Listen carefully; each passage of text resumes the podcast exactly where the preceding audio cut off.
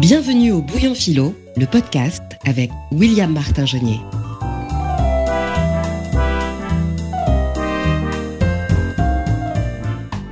Aujourd'hui, la France traverse une grande crise de société. Sans parler de la pandémie, on fait face aussi à une perte de repères généralisée, à un besoin de revendication, d'appartenance, et entre nous, ça relève quasiment de l'héroïsme vain. Bienvenue au Bouillon Philo. Installez-vous quelques minutes chaque semaine pour prendre du recul, poser des questions sur le quotidien. Pas de date, pas de nom, pas de poncif, pas de grandes leçons, on va juste tenter de bouillonner. Alors pourquoi cette récente explosion de violence? Qu'est-ce qui relève du bien et qu'est-ce qui relève du mal dans ces mouvements, dans ces contestations? Est-ce qu'on peut encore trouver en fait un juste milieu? Ou est-ce qu'on est condamné à nous diriger vers euh, une morale universelle qui serait ultra manichéenne? Alors déjà, le mal a un sens extrêmement important dans le développement de notre société, dans le sens où c'est une garantie du futur.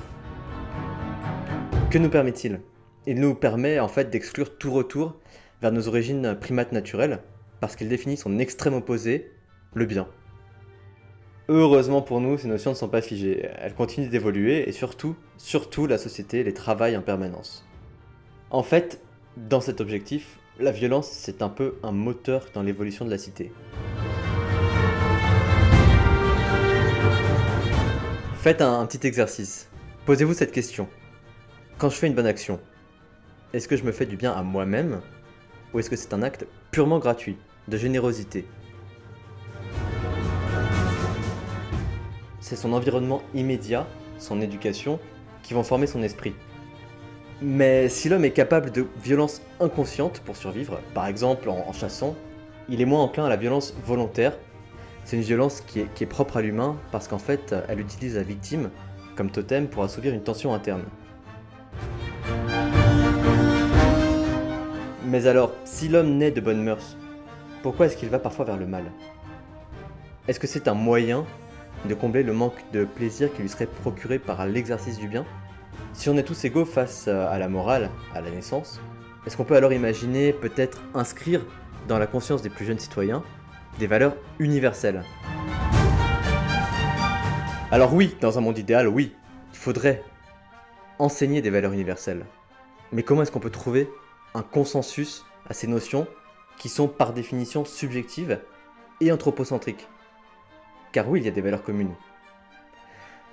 Oui, être gentil, aider les autres, c'est bien, mais clairement, il est plus difficile de définir le mal parce qu'il varie en fonction des groupes d'individus.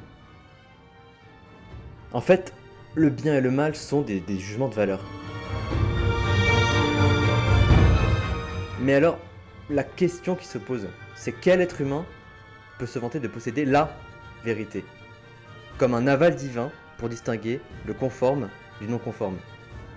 On a bien vu euh, durant l'histoire que certains se sont accordés ce don, un don de la supériorité transcendantale, au principe quasi créateur.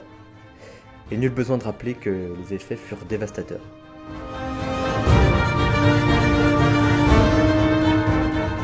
Alors, gare au chambardement trop rapide de la morale, aux sautes d'humeur politique. Attention à nos impulsions qui vont contre le bien commun. Et je pense qu'il est important, aujourd'hui plus que jamais, de croire au mouvement ascensionnel du progrès de la morale. Ça vous a fait réfléchir? On peut continuer la discussion sur Twitter, at bouillonphilo.